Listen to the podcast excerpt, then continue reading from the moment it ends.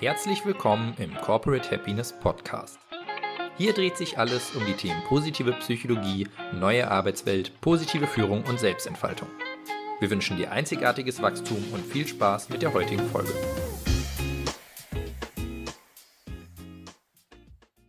Herzlich willkommen im Corporate Happiness Podcast mit einer Kick-Off-Folge, denn heute geben wir den Startschuss für Staffel 3. Hier hört ihr, welchen Unterschied eine gut gelebte Unternehmenskultur machen kann. Wir wollen euch mitnehmen auf die Reise durch verschiedene Ansätze aus der Praxis, geben Einblick und Best Practice Beispiele und wir beantworten die Frage, wie sieht die Arbeitswelt von morgen denn aus? Und damit starten wollen wir natürlich, was lege näher bei uns selbst, denn wir, Lisa und Mailin, wir sind quasi ein Urgestein und ein Newbie im Koha-Team.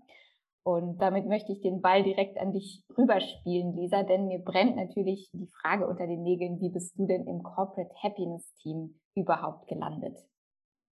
Ja, das ist eine gute Frage. Ich bin in der Tat, also ich bin das Urgestein unter uns und und habe damals an der Uni den Oliver kennengelernt und habe wirklich im ersten Vortrag, den ich von ihm gehört habe zu diesem Thema, haben quasi meine Augen gefunkelt und ich habe sofort so ein inneres Brennen gespürt und mir gedacht, oh, das ist es, das ist genau das, was ich machen will.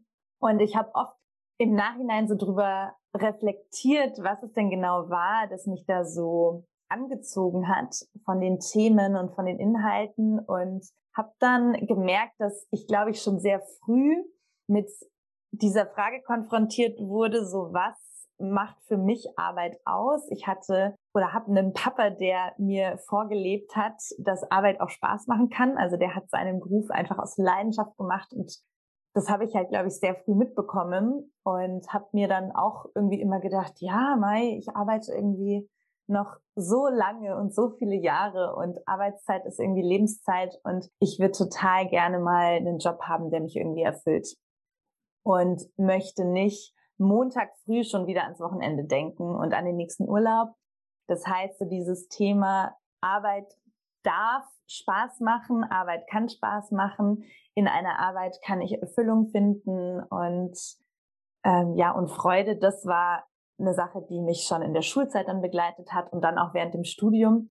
Und als der Oliver dann an der Uni damals bei mir dieses Thema vorgestellt hat, dachte ich mir sofort, ja, das ist es. Also, dass sich ein Unternehmen darum kümmert, dass es, äh, dass es den Mitarbeitenden gut geht und dass die genau diese Erfüllung in ihrem Job finden, das war einfach genau das, was mich angesprochen hat. Ja, und dann bin ich quasi dort versackt, äh, könnte man sagen. Also nach über zehn Jahren bin ich immer noch hier und ich finde, das spricht ja auch schon für eine Unternehmenskultur, vor allem auch in unserer Generation, in der es ja schon auch üblich ist, dass man auch oft wechselt, dass man jetzt nicht mehr so ne, wie damals noch bei unseren Eltern den einen Arbeitgeber hat, den man dann bis zur Rente quasi hat. Und es gab halt in diesen zehn Jahren immer wieder Weiterentwicklungsmöglichkeiten für mich und ich habe einfach gemerkt, okay, jetzt habe ich anscheinend direkt nach dem Studium den ersten Job, bei dem ich irgendwie auch bleiben will. Also das war, das war echt was Besonderes. Ja, so war das, so war das damals irgendwie bei mir. Und ich bin eine Quereinsteigerin gewesen. Also ich habe keine kein Psychologiestudium oder so gehabt, also wirklich komplett ähm, anderes Thema. Und trotzdem hat es den Oliver damals nicht davon abgehalten, mich einzustellen. Und ich finde, da sind wir schon mittendrin beim Thema Unternehmenskultur. Also sich auch zu öffnen für eben, es geht mir um den Menschen und nicht jetzt um seine Fachkompetenz, nicht zwingend zumindest. Und ich merke dieses Brennen und das Leuchten in den Augen. Und ich glaube, der oder diejenige hat einfach richtig Lust. Und alles, was dann so fachlich kommt, das kann man auch on the job lernen. Und ich habe damals dann einfach so einen riesen Vertrauensvorschuss bekommen vom Oliver und bin dann da so reinge, reingestiegen und reingeschmissen worden auch teilweise und bin selbst ins kalte Wasser gesprungen und habe mich halt einfach für die Themen interessiert. Deswegen war das total leicht für mich, auch dort anzukommen. Und anders als bei dir, du hast ja Psychologie studiert, hatte ich das damals irgendwie noch gar nicht so auf dem Schirm. Also, weiß nicht, ähm, ich habe in der Schulzeit damals jetzt noch nie so an Psychologie gedacht. Das kam dann irgendwie alles erst später. Wie war denn das bei dir? Wusstest du das schon immer oder? Das ist eine ganz spannende Frage. Ich glaube, ich habe mich schon ganz, ganz früh, also wirklich in Kindheitsjahren schon für psychologische Fragestellungen interessiert. Ich konnte es aber nie so in Worte fassen, was das Interesse eigentlich genau bedeutet. Und als du gerade so erzählt hast, habe ich so auf meiner inneren Checkliste irgendwie ganz viel Häkchen gesetzt, weil es doch viel Überschneidung auch gibt zwischen uns beiden. Also so dieses, dieses Gefühl, boah, da ist ein Unternehmen, was sich um die Zufriedenheit von Mitarbeitenden kümmert. Das hatte ich genau so als wirklich so ein Aha-Moment und als dieses Gefühl von, und wenn ich da auch noch mitarbeiten kann und da mitgestalten darf, dann bin ich wirklich da angekommen, wo ich mich auch beruflich zu Hause fühlen kann und im besten Fall auch lange zu Hause fühlen kann, so wie du das gerade erzählt hast. Mein äh, Bachelorstudium habe ich dann tatsächlich auch gar nicht im psychologischen Bereich gemacht, sondern im Bereich Kommunikationswissenschaft und bin dann erstmal noch in einem ganz anderen Bereich abgebogen. War dann vier Jahre im Journalismus tätig, in einem großen Medien, Verlag und äh, hatte noch so eigentlich auch ganz andere Ideen, Ideen irgendwie mein eigenes Format zu machen, vielleicht eher in so eine Moderationsrichtung zu gehen oder oder und habe dann aber so im Laufe der insgesamt vier Jahre festgestellt, hm, so richtig angekommen bin ich eigentlich noch nicht und zwar sowohl inhaltlich als auch diese Frage von, wie will ich denn eigentlich arbeiten? Also was darf mein Arbeitsplatz außer der tatsächlichen Aufgabe oder der, des Aufgabenbereiches, den ich da innehabe, sonst noch bieten? Und äh, darüber bin ich dann auf die positive Psychologie gestoßen und das war damals ein bisschen mein Wow-Moment, weil auf einmal dieses Interesse, was ich hatte, so für Fragen der Lebensgestaltung und für ähm, Beziehungen und für wie funktioniert gesundes Arbeiten, wie kann ich ähm, zufrieden am Arbeitsplatz sein, hat auf einmal so ein Gefäß bekommen. Auf einmal hatte das einen Begriff und über diesen Begriff konnte ich ähm, mich damit auch wissenschaftlich auseinandersetzen, konnte nochmal eine Weiterbildung machen und darüber dann ein, ein Masterstudium äh, im Bereich positive Psychologie und als ich dann auch noch auf Corporate Happiness stieß und dachte, boah, jetzt kann ich das alles, was ich habe, auch noch in eine berufliche Form gießen, das war schon echt ein, ähm, echt ein krasser Glücksmoment für mich. Ja, voll schön. Ach cool, ja, siehst du mal, dann war das ja auch bei dir noch gar nicht so von Anfang an klar, dass es mal genau in diese Richtung läuft. Das war mir gar nicht so bewusst. Und wenn du jetzt so, du bist ja ein der Newbie bei uns im Team und wir sind so dankbar und glücklich, dich auch zu haben und ich umso mehr, dass du jetzt auch diesen Podcast mit mir gestaltest. Wenn du jetzt so an deine ehemaligen Arbeitgeber denkst, ich habe da ja leider gar nicht so viele, also ich habe so zwei Praktikumsstellen, bei denen ich mal war und mal so ein bisschen so während dem Studium gejobbt habe. Aber das ist irgendwie, glaube ich, auch nochmal so was anderes gewesen. Deswegen hatte ich immer auch diese Vergleiche gar nicht und dachte mir auch damals immer, boah, ich arbeite in so einer krassen kleinen Seifenblase und so in meiner eigenen Happiness-Welt. Wenn ich irgendwann mal in einem anderen Unternehmen arbeite, dann bin ich mal gespannt, äh, wie ich da so zurechtkomme. Wie war das denn bei dir oder besser gesagt, wie ist es denn jetzt? Ist es ein ganz anderes Arbeiten für dich, wenn du jetzt das so vergleichst bei uns im Team mit den anderen Teams oder Arbeitgebern, bei denen du vorher warst? Ja, das ist ein ganz anderes Arbeiten. Warum ist es ganz anders? Ähm, aus dem Grund, den du gerade in Perfektion geliefert hast. Ähm, ich möchte das immer gar nicht so betonen, weil der Begriff manchmal ähm, so inflationär verwendet wird. Aber der Schlüssel für mich ist das Thema Wertschätzung. Ähm, wirklich zum Ausdruck zu bringen. Schön, dass du da bist. Wir sehen, was du beiträgst. Wir sehen deine Stärken. Wir sehen vielleicht auch deine Potenziale oder das, was du noch entwickeln darfst. Und das ist okay so. Und ähm, das ist sicherlich das, was so den größten Unterschied macht zu vorher, vorherigen Arbeitgebern. denn für mich ist so ganz wichtig, dass ähm, Arbeitsverhältnisse nicht frei von Kritik sein müssen, aber wir dürfen da einmal unterscheiden zwischen einer Würdig Würdigung für etwas und einer kritischen Betrachtung. Und was ich in der Vergangenheit häufig erlebt habe, war eben, dass so unmittelbares Feedback kommt und immer schon gleich sehr kritisch auf das eingegangen wird, was du da leistest. Und den Unterschied im Coha-Team macht eben aus, dass prinzipiell erstmal alles gewürdigt wird und anerkannt wird. Denn egal, wie ich vielleicht persönlich zu etwas stehe, wie gelungen ich ein Projekt, Projekt so jetzt ist ganz schwierig, ein Produkt oder ein Projekt finde, darf ich ja erstmal anerkennen, dass sich da jemand äh, Gedanken gemacht hat und sich mit was beschäftigt hat. Und das schließt dann irgendwie auch ganz viele andere Themen noch mit an. Das ist unter anderem das Thema Fehlerkultur. Also wirst du gegrillt, wenn dir mal was misslingt oder wenn mal was schief geht oder gibt es da einen guten, konstruktiven Umgang. Das schließt mit Sicherheit auch an an das Thema äh, Erfolge und Feierkultur. Also es ist wichtig zu wissen, wie dein Geburtstag war. Interessiert es dich am Montagmorgen wirklich, wie mein Wochenende war oder fragst du mich eigentlich nur aus Verlegenheit am Kaffeeautomaten? Und ich glaube, dass man da relativ schnell ein authentisches Gefühl bekommt. Und äh, das ist das, was auf jeden Fall einen großen, großen Unterschied darstellt zu dem, was äh, die Arbeitsjahre vor meinem Start bei Corporate Happiness ausgemacht hat. Das finde ich auch voll schön, dass du das so rückmelden kannst, dass es ähm, für dich auch sich jetzt so anfühlt und ähm, dass da, wo Corporate Happiness draufsteht, auch Corporate Happiness drin ist, wie man so schön sagt. Ja.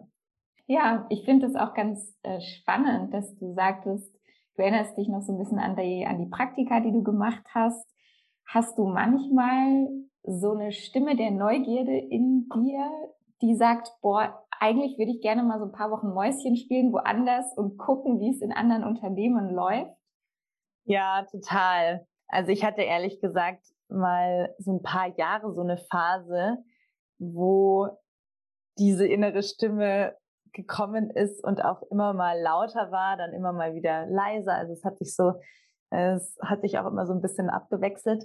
Aber dieses Gefühl von, dass Lisa, das kann doch jetzt nicht alles gewesen sein, dass du jetzt bei diesem einen Arbeitgeber hängen bleibst, weil eine meiner Stärken und Werte ist schon auch Wachstum, Weiterentwicklung und Neugierde auch. Also ich bin auch total neugierig und ähm, fordere mich gerne auch immer mal wieder heraus und habe mich dann schon immer gefragt, müsste ich jetzt nicht mal noch in einem Konzern gearbeitet haben oder bei einem mittelständischen Unternehmen, das halt einfach irgendwie ein bisschen größer ist äh, wie unser Team. Und muss ich nicht diese Erfahrungen mal gesammelt haben? Und irgendwann habe ich dann dieses, ich müsste doch mal für mich reflektiert und mal so hingehört, was ist denn das für eine Stimme, die da so kommt? Und ich muss ja erstmal gar nichts und habe dann so gemerkt, als ich da näher hingeschaut habe, woher das kommt und was es genau ist, dass es eher so eine Sorge war, ich könnte etwas verpassen und ich gleichzeitig nämlich gemerkt habe, wenn ich ganz ehrlich zu mir bin, dann habe ich schon das gefunden, was mir wichtig ist und was ich tun möchte. Und das andere ist alles eher so ein ja, Fear of Missing Out oder das kann man, kann man doch nicht so machen in unserem Alter. Und ich glaube, dass ich dann irgendwann sehr klar für mich war und so eine Entschiedenheit hatte, ich, ich wusste, ich werde auf gar keinen Fall in einem Konzern glücklich, weil das bin ich gar nicht. Das, da werde ich mich irgendwie verlieren in so großen Strukturen. Das, das wird nicht das befriedigen, was ich, was ich irgendwie brauche. Und es ist auch okay, einfach jetzt schon an den Themen äh, zu arbeiten oder bei den Themen zu sein, die einem auch wichtig sind und am Herzen liegen. Und ich habe es dann irgendwann für mich eher so umgeframed, und gesagt, was für ein Glücksgriff. und darüber hinaus, das war auch das, was ich vorhin gesagt habe zu Beginn, ich habe mich halt in diesen zehn Jahren Corporate Happiness halt auch immer wieder neu entdecken können und habe immer wieder die Möglichkeit bekommen, neue Aufgaben zu übernehmen, neue Rollen, Verantwortungsbereiche, eigene Sachen aufzubauen, zu entwickeln. Und das war halt einfach immer möglich bei uns, dass ich viele Gespräche ständig gesucht habe, wenn ich mal irgendwie so gemerkt habe, ah, irgendwie gerade schleicht sich, schleicht sich sowas ein. Ähm, ich glaube, ich suche mal wieder das Gespräch ähm, und dann haben wir da auch immer gute Lösungen gefunden. Und das ist, glaube ich, auch eine Besonderheit von unserer Kultur, dass wir einen Wert auch darauf legen, dass der einzelne Mitarbeiter oder die einzelne Mitarbeiterin, je nachdem auch in welcher Phase sie gerade steckt in ihrem Leben und auch wie sie so vom Wesen ist ne, und vom Typ. Wir haben natürlich auch Teammitglieder, die haben jetzt nicht so diesen krassen Wachstumsdrang, wie ich den habe. Ich bin mit Sicherheit jetzt auch nicht so eine einfache, einfache, bequeme Mitarbeiterin, weil ich eben auch ganz oft so neu gefordert und neu gechallenged werden will. Also wir haben natürlich auch andere Teammitglieder. Wir sind jetzt nicht alle so gepolt und gestrickt. Ähm, und es gibt natürlich auch andere, die sagen, ach cool, ich habe hier meine Aufgabenbereiche, in denen bin ich jetzt Experte und das ist genau richtig so für mich. Und dann gibt's eben andere und die ähm, werden dann immer mal wieder auf die Suche gehen nach, okay, und was jetzt? und das Schöne ist dann ja auch in so einem kleinen Team, man findet ja dann auch immer wieder neue, neue Möglichkeiten. Also es kann gut sein, Marlene, dass die Aufgaben, mit denen du jetzt gestartet bist, vielleicht in zwei Jahren andere Aufgaben sein werden, weil du für dich was Neues irgendwie entdeckst. Ja, da würde ich sogar äh, ein dickes Ausrufezeichen hintersetzen und sagen, hoffentlich sind das andere Aufgaben. Ähm, das ist sicherlich auch etwas, was eine gut funktionierende Unternehmenskultur sehr ausmacht, dass Selbstverwirklichung im Raum steht und dass eben ja. genau das gelebt wird, dass Mitarbeitende sagen können, hey, ich habe hier folgende oder jene Idee und lass uns doch mal mhm. überlegen, wie wir da zusammenkommen können und das umsetzen können.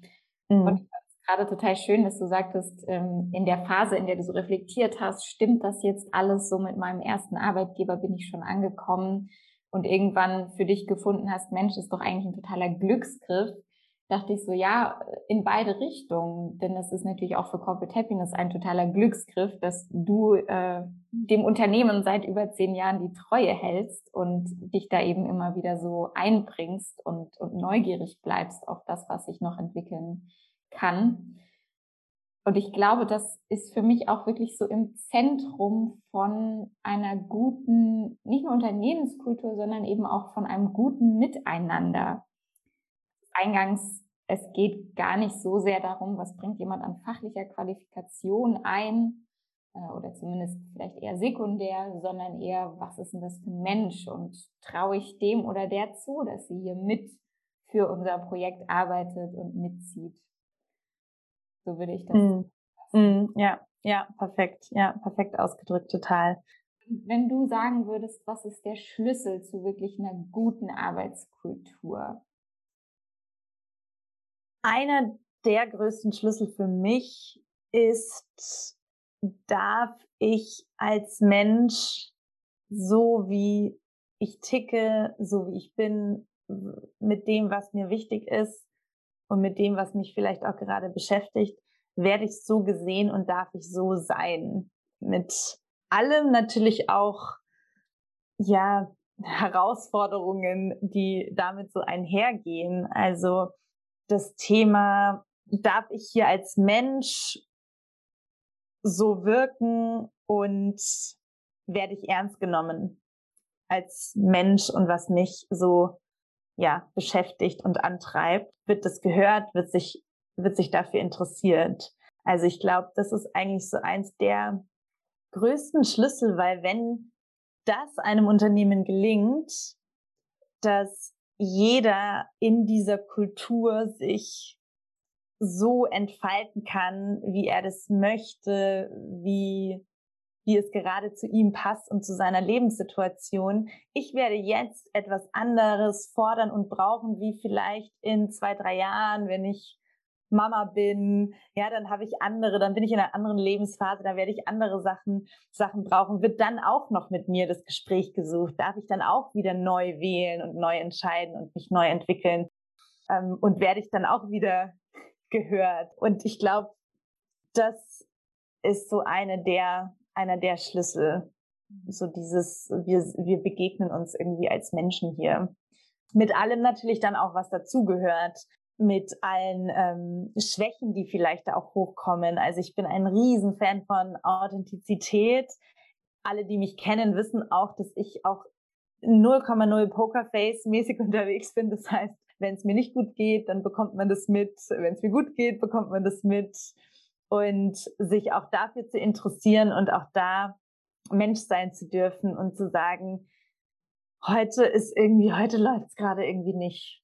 Es ist schwierig und dass ich dann am anderen Ende jener, jemand habe, der sich dafür interessiert oder der vielleicht dann auch mal ganz liebevoll und mitfühlend sagt, du, weißt du was, dann gönn dir doch heute einfach mal ein bisschen eine Pause, so und schau mal, was dir gut tut.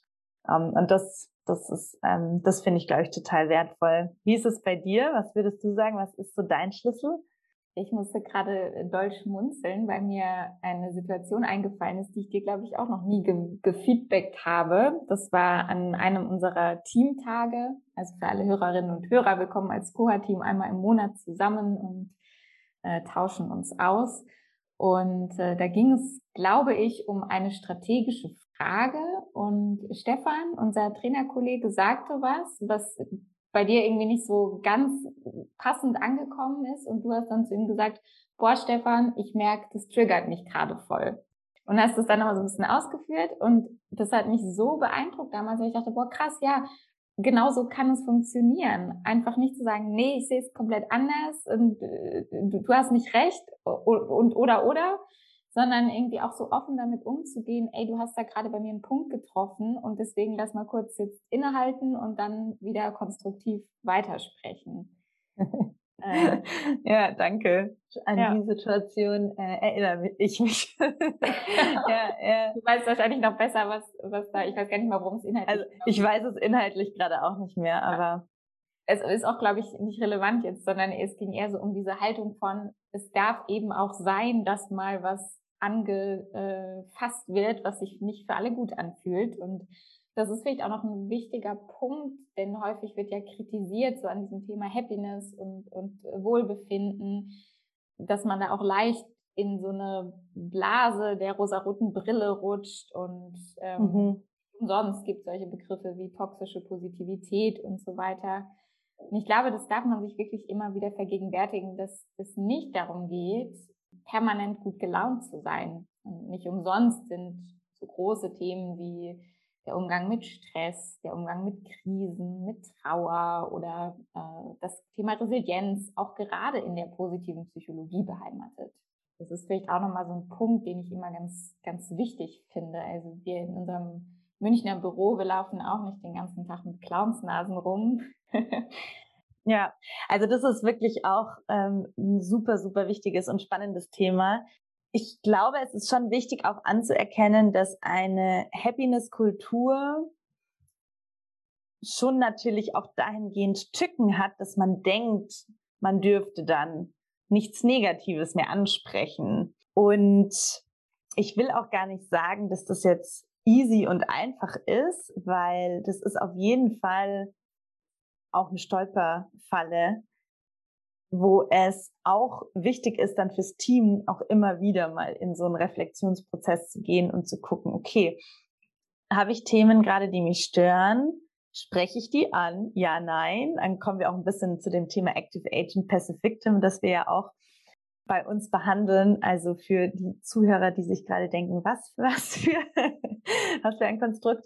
Also ein Active Agent, der Dinge anspricht, der sich nicht irgendwie am Kaffeeautomaten, wir nehmen immer das Beispiel des Kaffeeautomatens, irgendwie mit dem Kollegen wieder mal über den Chef ähm, oder über einen anderen Kollegen oder eine andere Kollegin beschwert und aber nicht ins Tun kommt, nicht direkt Dinge anspricht mit derjenigen Person, um die es geht, nicht irgendwie sagt, hey, irgendwie deine E-Mail gestern, die hatte so einen komischen Tonfall, ich würde da noch mal gerne mit dir drüber reden. Also, dass man auch eben das Gespräch sucht. Also ein Active Agent, der wird aktiv und der Gegenpol, der Passive Victim, der bleibt halt eher immer in seiner passiven Opferhaltung, spricht Dinge nicht an, verändert dadurch natürlich auch nichts und ist eher in so einem Beschwerdemodus. Und wir versuchen natürlich bei uns im Team den Active Agent Modus immer hochzuhalten.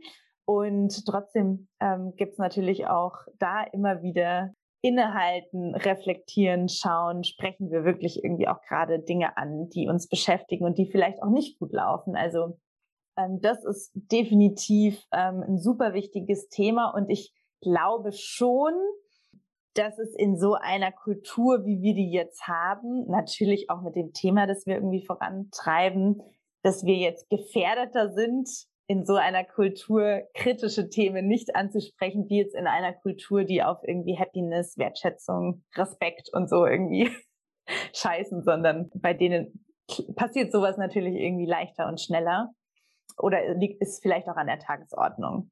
Mhm. Ähm, genau. Also da finde ich es auch für uns gut, uns auch da immer wieder zu reflektieren. Und da bist du natürlich als jemand, der Newbie ist und neu im Team ist, wirklich auch total wertvoll für uns, weil ich merke es auch immer, wenn wir wieder mal so neue, so frischen Wind einfach auch im Team haben, ne, durch Praktikanten, Praktikantinnen, die, die reinkommen oder jetzt ähm, du eben auch als festes neues Teammitglied. Das ist für uns total wertvoll und das hat auch was mit einer Haltung zu tun, eher mal dankbar zu sein für einen frischen Blick und eine noch nicht so scheuklappenmäßige Brille. Und jemand, der dann mal sagt, du, also macht ihr das immer so? Weil da würde mir jetzt irgendwie, da hätte ich einen Impuls oder das ist mir irgendwie aufgefallen. Ja, total. Und ich glaube, das eine bedingt das andere. Also diese Offenheit und der Raum für, für Rückmeldungen, der trägt dann eben auch mal eine kritische Stimme oder einen Impuls und Anstupser im Sinne von, hm, macht ihr das immer so? Ja. ja. Haben wir so ganz unterschiedliche Dinge aus äh, unserer persönlichen Erfahrung und zum, generell zum Thema Unternehmenskultur zusammengetragen. Äh, das ist ja auch das, wofür wir als Unternehmen, als Corporate Happiness stehen, für eine bessere Arbeitswelt. Wenn du zusammenfassen würdest, warum sich das lohnt, sich mit dem Thema Kultur im Unternehmen zu beschäftigen, wie würde das aussehen? Warum es sich lohnt, kann man, glaube ich, gerade aktuell auch sehr schön beobachten in den Unternehmen. Also wenn man jetzt schaut, was erstens mal jetzt die zweieinhalb letzten Jahre so getan haben mit dem Mensch, der menschlichen Psyche, ähm, unseren Beziehungen, das, was es irgendwie jetzt erstmal so auch mit uns, sage ich mal, macht so als Gesellschaft. Eine Entwicklung, die auch neue Herausforderungen bringt und wo, wo wir auch echt hinschauen müssen, dass es eben vielen Menschen jetzt durch diese Entwicklung auch gar nicht mehr so gut geht, ähm, dass die da echt gefordert sind, dass da vielleicht auch Themen hochgekommen sind, es immer mehr Menschen gibt, die jetzt sich da auch Hilfe suchen und so. Und diese Menschen, die bekommen ja in ihrem Jobkontext, in ihrem Unternehmenskontext neue Sachen, die sie irgendwie bewältigen müssen und sind ja aber trotzdem immer noch die gleichen Menschen. Also das heißt, da kommt, glaube ich, echt was Großes auf uns zu und da werden die Unternehmen auch einfach nicht mehr wegschauen können. Also das ist mal so das eine. Und das andere ist, dass ja auch wir wirklich gerade in einer Situation sind, in der wir Mangel haben an an Mitarbeitenden und Unternehmen einfach merken, ich brauche Fachkräfte, ich bekomme keine, ich weiß gar nicht, wie ich unser Angebot überhaupt, unsere Dienstleistung, was auch immer an, an den Mann oder an die Frau bringen, bringen kann, weil uns einfach die äh, Mitarbeitenden fehlen.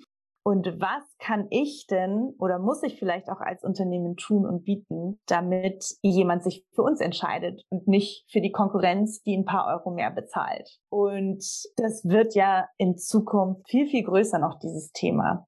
Also wie finde ich die richtigen Mitarbeitenden, die dann auch bei uns bleiben? Das ist schon mal irgendwie so einer der größten Faktoren, glaube ich, warum sich das lohnt. Und wenn wir jetzt mit so Themen kommen wie Krankheitstage, Fluktuation, neue Mitarbeiter auch immer wieder einstellen. Also das kostet ja auch alles Geld und das ist auch vielen Unternehmen, glaube ich, noch gar nicht so bewusst, wie viel Geld es kostet und was da auch an Potenzial und Ressourcen verloren geht. Und wenn man jetzt mal so schaut, dass so ein Team ja auch so eine Stärke entwickeln kann, wenn man da so gemeinsam in dieser Kultur an diesen Themen arbeitet, wenn jeder da das Gefühl hat, hey, ich kann hier nicht nur an meiner persönlichen Zufriedenheit ähm, arbeiten in dieser Kultur, sondern wir wachsen hier auch irgendwie als Team zusammen. Ich kann hier irgendwie was leisten wir werden als Unternehmen erfolgreich, wir werden als Team erfolgreich. Also da gibt es ja so viele menschliche Bedürfnisse, die eigentlich erfüllt werden können in so einer Kultur. Und da bleibe ich bei dem oder komme nochmal zurück zu dem, was ich ganz am Anfang bei meiner Vorstellung gesagt habe.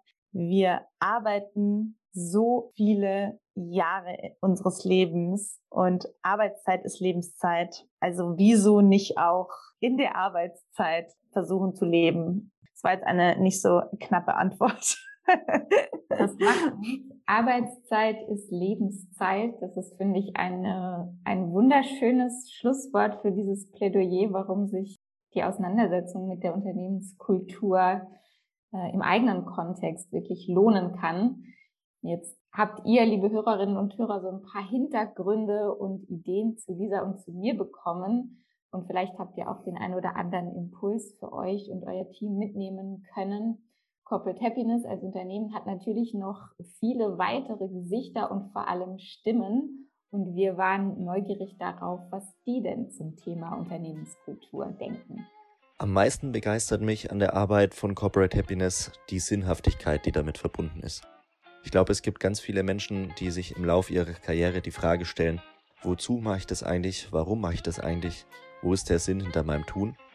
Und in der Firma Corporate Happiness dafür zu sorgen, dass andere Personen und ganze Organisationen mehr Sinnhaftigkeit erfahren, mehr Wohlbefinden erfahren, dass Potenziale gestärkt werden, dass man mit glücklichen Menschen zu tun hat und äh, Menschen auch glücklich macht in, in einem übertragenen Sinne. Ähm, da liegt für mich sehr, sehr viel Sinn für mich selber dahinter. Und ja, das macht mich glücklich und deswegen stehe ich dahinter der Arbeit. Wenn ich unser Team und unsere Arbeit mit drei Wörtern beschreiben müsste, dann wären es die Wörter Menschlichkeit, weil jeder so sein darf und akzeptiert wird, wie er ist. Und dann wäre es noch Teamzusammenhalt und Freude bzw. Spaß an der Arbeit. Eine gute Unternehmenskultur bedeutet für mich, dass Kommunikation das A und O ist und alle Mitarbeiterinnen ermutigt werden, sich einzubringen. Führung bedeutet für mich, ein sehr gutes Vorbild zu sein, Verbundenheit und Freiheit zu fördern und die Mitarbeiter bei ihrer Leistungsentfaltung zu begleiten. Ich schätze an unserem Team am meisten den wöchentlichen Teamcall jeden Montagmorgen, in dem wir über unsere Aufgaben sprechen, was diese Woche so ansteht, wo wir vielleicht Unterstützung bräuchten könnten oder möglicherweise auch Unterstützung bieten könnten. Aber bevor es immer um die arbeitsbezogenen Themen geht, erzählt man meistens über das Wochenende, was man erlebt hat und wie es einem gerade aktuell geht. Und das finde ich super wertvoll. Unsere größte Challenge als Team ist es, auch in Zeiten des Homeoffice ähm, den Austausch zu halten, die Begegnung hochzuhalten und nicht nur miteinander zu arbeiten, sondern füreinander zu arbeiten. Warum wir anders sind als andere? Weil wir als Team genau jene Werte, Ideen und Visionen in unserem Arbeitsalltag ausleben die wir schlussendlich auch anderen Unternehmen als Produkt anbieten und somit von innen nach außen für Happiness sorgen. In den kommenden Wochen erwarten euch hier Beispiele aus der Praxis. Was machen erfolgreiche Unternehmen mit zufriedenen Mitarbeitern anders? Wie lässt sich das Miteinander im Team aktiv gestalten? Was sind Ideen für euch, die ihr mitnehmen könnt für euer Unternehmen, für euer Team? Und ja, wir freuen uns da in den nächsten Wochen und Monaten mit spannenden Menschen zu sprechen, die das Ganze bei sich umsetzen, die tolle Ideen entwickelt haben und in der Praxis hautnah leben und gestalten und was wir vielleicht auch von denen lernen können. Und wir freuen uns, das Ganze mit euch zu teilen hier in unserer Staffel 3. Und wir wünschen euch ganz viel Spaß dabei. Vielen Dank, dass du dir unsere heutige Folge des Corporate Happiness Podcasts angehört hast. Wir hoffen, dass sie dir gefallen hat. Lass uns doch gerne eine Bewertung auf iTunes da. Folge uns auf dem Podcast-Kanal deiner Wahl oder schau gerne auf unserer Website vorbei corporate-happiness.de. Hier findest du auch unseren Blog mit spannenden Beiträgen rund um die positive Psychologie und die neue Arbeitswelt. Und du kannst dich dort auch in unseren Newsletter eintragen, um immer auf dem Laufenden zu bleiben. Wir wünschen dir noch eine schöne Woche und freuen uns, dich bei unserer nächsten Folge begrüßen zu dürfen. Dein Team von Corporate Happiness.